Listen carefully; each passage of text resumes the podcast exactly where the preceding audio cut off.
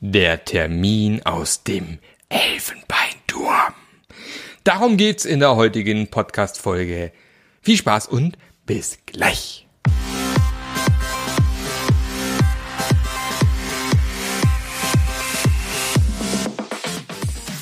Der Passionate Teams Podcast.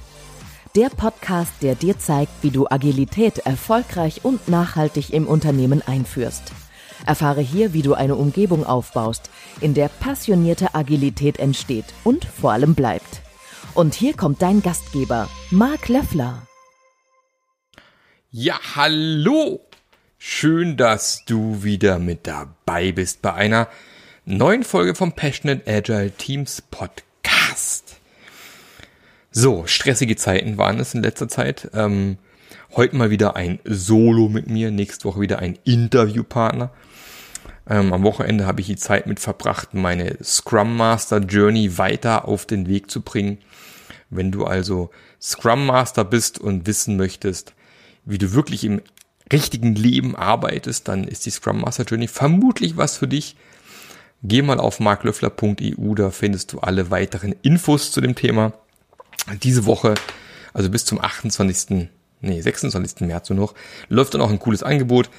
Vielleicht hast du Bock. Das war viel Arbeit. Ich habe irgendwie bis Samstag äh, Nacht, also eigentlich schon Sonntagmorgen äh, um eins noch Videos geschnitten. Hab dann am äh, Montag alles auf den Weg gebracht. Erstes Webinar, Dienstagmorgen, zweites Webinar. Direkt im Anschluss ein Teamtraining. Heute den ganzen Tag Training, morgen den ganzen Tag Training.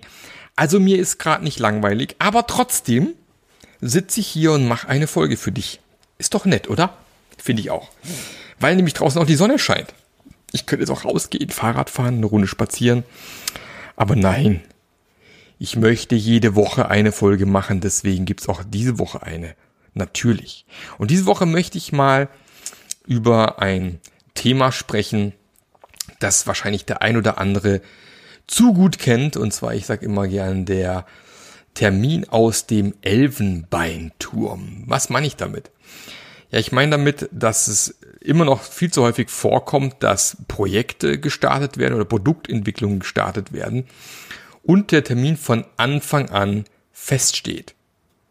Ja, da gibt's halt irgendwelche Führungskräfte, Management, wie auch immer, Geschäftsführung, legt fest, keine Ahnung, dieser neue Chip, dieser neues, dieses neue Produkt, dieser neue Sensor, was auch immer, soll bitte im Februar 2024 auf den Markt wurde mit keinem Entwickler gesprochen, mit keinem Ingenieur gesprochen.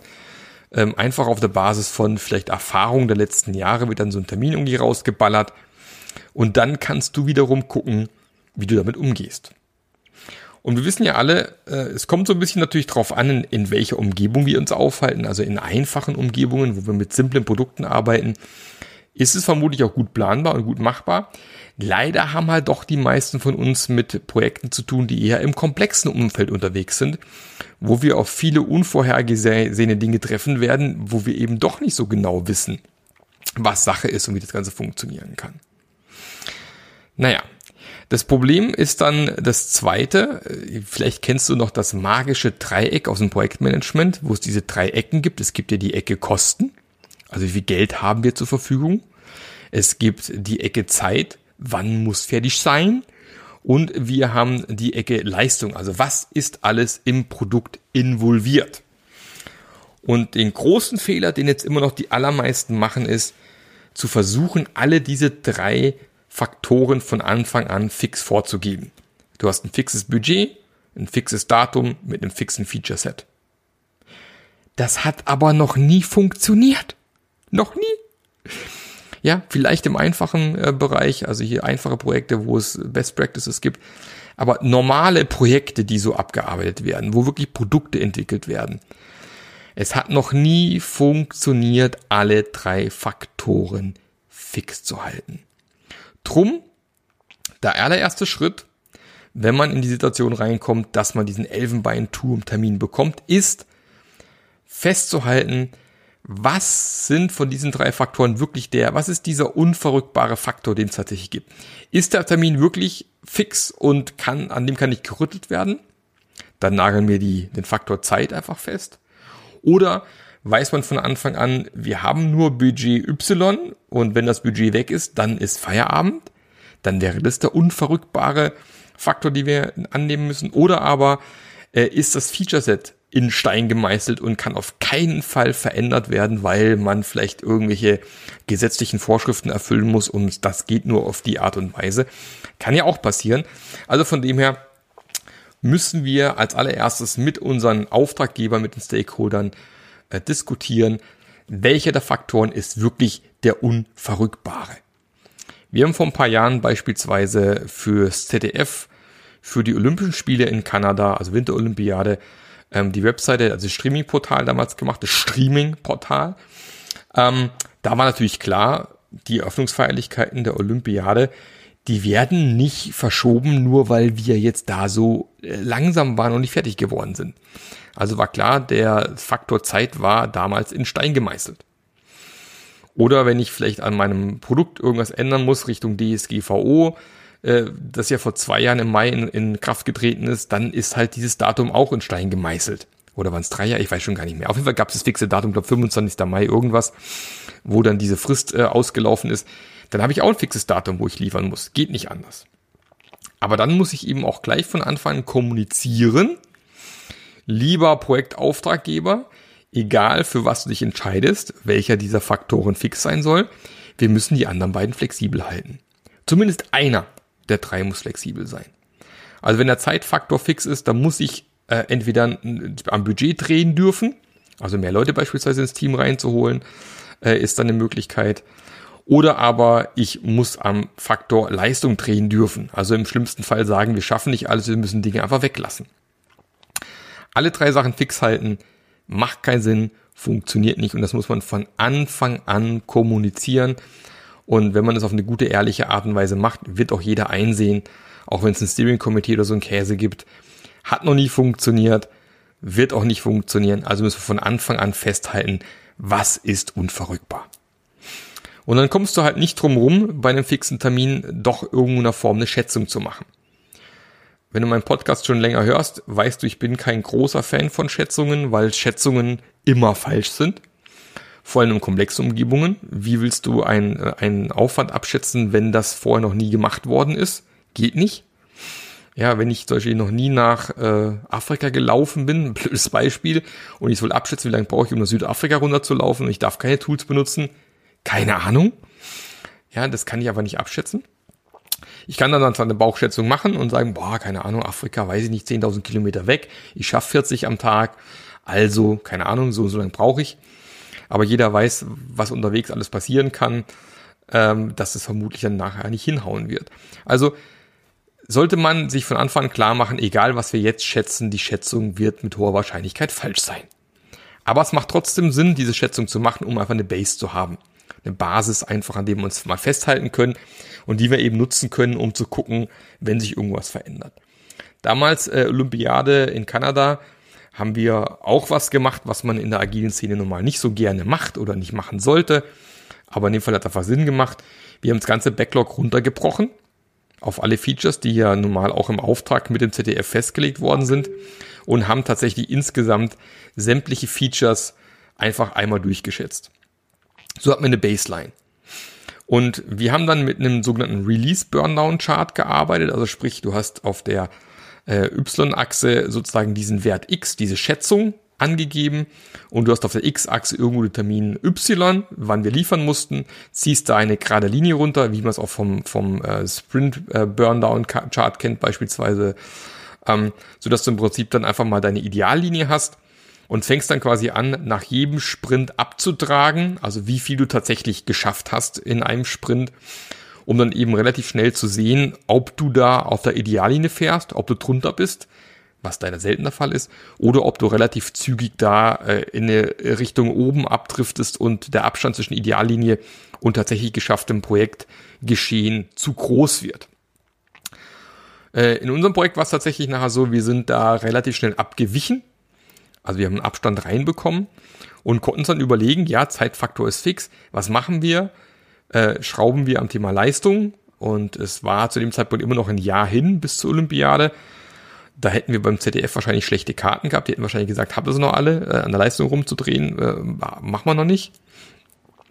Und wir haben uns dafür entschieden, natürlich dann am Thema Kosten zu drehen. Und als schlauer Dienstleister hast du natürlich ein bisschen Puffer eingeplant, hoffentlich zumindest, weil sonst äh, wird es schwierig, wenn man das nicht mit einplant. Ähm, und haben uns entschieden, wir packen mehr Entwickler ins Team rein. Haben also das Team ein bisschen aufgestockt und haben nach weiteren drei Monaten gesehen, jetzt nähern wir uns doch langsam der Linie wieder an, könnte gut funktionieren. Und am Ende haben wir tatsächlich auch zum Datum geliefert in der Zeit, ähm, die wir auch geplant hatten. Klar gab es am Anfang gegen Ende noch ein paar kleine äh, Adaptierungen Richtung Leistung, aber im Prinzip haben wir 99 Prozent der Leistung auch geliefert, die versprochen war. Das Ding ist hervorragend gelaufen. Wir hatten mehrere Millionen Leute gleichzeitig zugegriffen auf die Plattform ohne Probleme. Also von dem her hat das wunderbar funktioniert.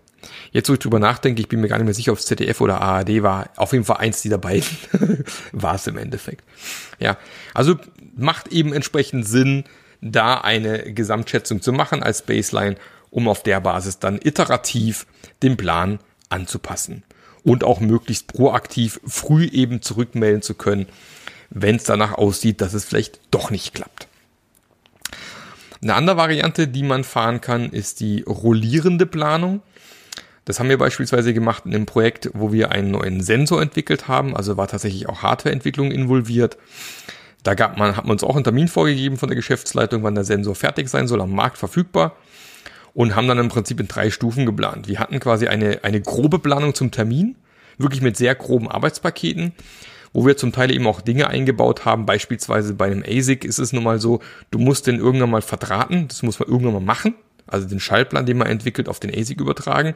Das dauert einfach eine, eine Zeit X, die ist fast immer gleich. Das brauchst du, um einen gewissen kritischen Pfad auch zu finden. Ähm, und tatsächlich ist es ja auch keine komplexe Aufgabe, weil wenn der Schaltplan mal steht, den quasi zu vertraten, man weiß, wie es geht, man weiß, wie lange es dauert ungefähr. Und von dem her war das ein guter Faktor. Da sind wir quasi wieder im einfachen äh, Kontext unterwegs. Und so haben wir quasi mehrere dieser Blöcke genommen und haben sozusagen vom Termin zurück zum Tag heute mal eine Grobplanung gemacht. Dann haben wir die nächsten drei Monate etwas detaillierter geplant, weil drei Monate kann man dann doch ganz gut übersehen und haben da quasi diese Grobplanung etwas feiner geplant für die nächsten drei Monate und haben dann jeweils eine Sprintplanung gemacht. Also wir haben vierwöchige Sprints damals gefahren. Wir hatten Teams an verschiedenen Standorten in Deutschland und in den Niederlanden noch und haben dann im Prinzip uns alle vier Wochen getroffen, um ein Planning zu machen und die nächsten vier planen, äh, nee, Quatsch, die nächsten vier Wochen fein zu planen. Und wenn wir dann drei Sprints hinter uns hatten, haben wir dann wiederum die nächsten drei Monate wieder feiner geplant und dann wieder die nächsten vier Wochen noch feiner geplant und haben so rollierend langsam diese Sensorentwicklung vorangetrieben. Auch da hat man dann relativ schnell eben gesehen, wenn es irgendwie geklemmt hat oder irgendwas nicht funktioniert hat, auch das kann entsprechend funktionieren. Ja, es wäre natürlich immer schöner, wenn man äh, Produktentwicklung betreiben darf, ohne harten Termin und einfach mal so loslegen darf, die wichtigsten Sachen entwickeln und ähm, Dinge weglassen, die keinen Sinn machen. Aber ich glaube, jeder von uns kennt es es kommt halt doch häufig genug vor, dass von der Geschäftsleitung, von wem auch immer, ein fixer Termin genannt wird, der gehalten werden muss. Und dann hat man eben genau diese Möglichkeiten und kann da auch hervorragend mit agilen Teams, äh, mit, mit agilen Teams, mit agilen Tools arbeiten, um das entsprechend in den Griff zu bekommen. Genau, so mein Ansatz, wenn man mit Elfenbein-Tumore, äh, Tumore, Gott, mit Elfenbein-Terminen ich weiß gar nicht, was geht in meinem Kopf ab heute, ähm, umgehen muss. Und äh, die sind meine Stimmen im Kopf, die ihr gerade hört.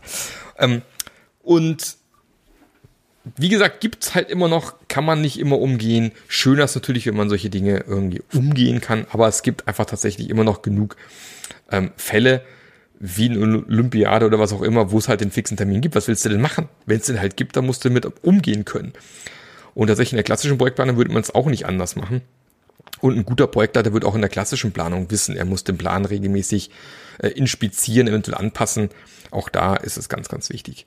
Auch ein proaktives Risikomanagement kann nicht schaden, dass man mal überlegt, welche, was könnte denn passieren und wie könnten wir äh, dann reagieren, da vielleicht auch entsprechend Geld zurückzulegen. Sind wir jetzt sehr im klassischen Projektmanagement, klassisches, klassisches Risikomanagement.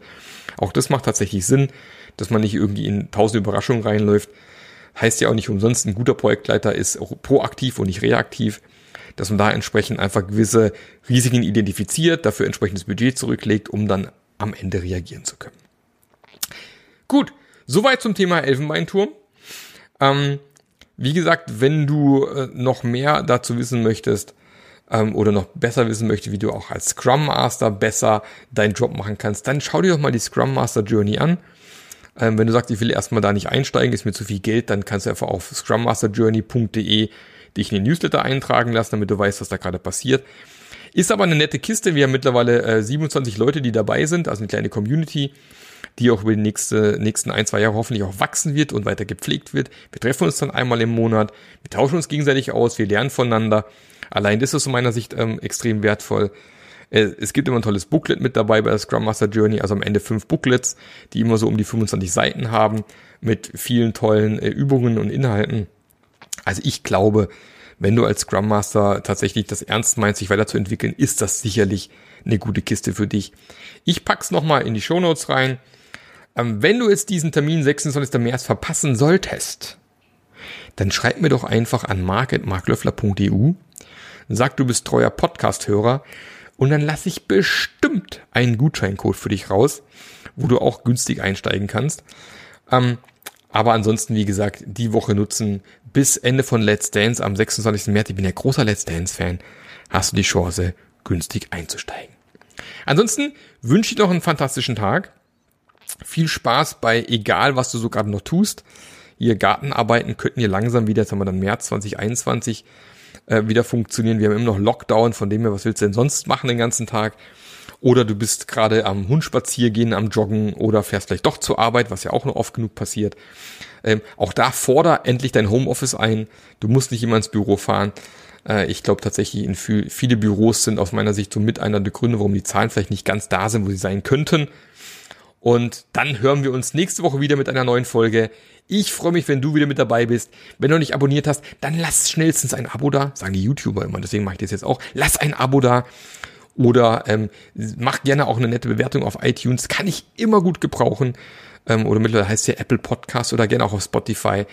Und ähm, dann sehen wir und hören uns nächste Woche wieder. Bis dann, der Marc. Der Podcast hat dir gefallen? Dann sorge auch du für eine agilere Welt und unterstütze diesen Podcast mit deiner 5-Sterne-Bewertung auf iTunes. Und für mehr Informationen besuche www.marklöffler.eu. Bis zum nächsten Mal.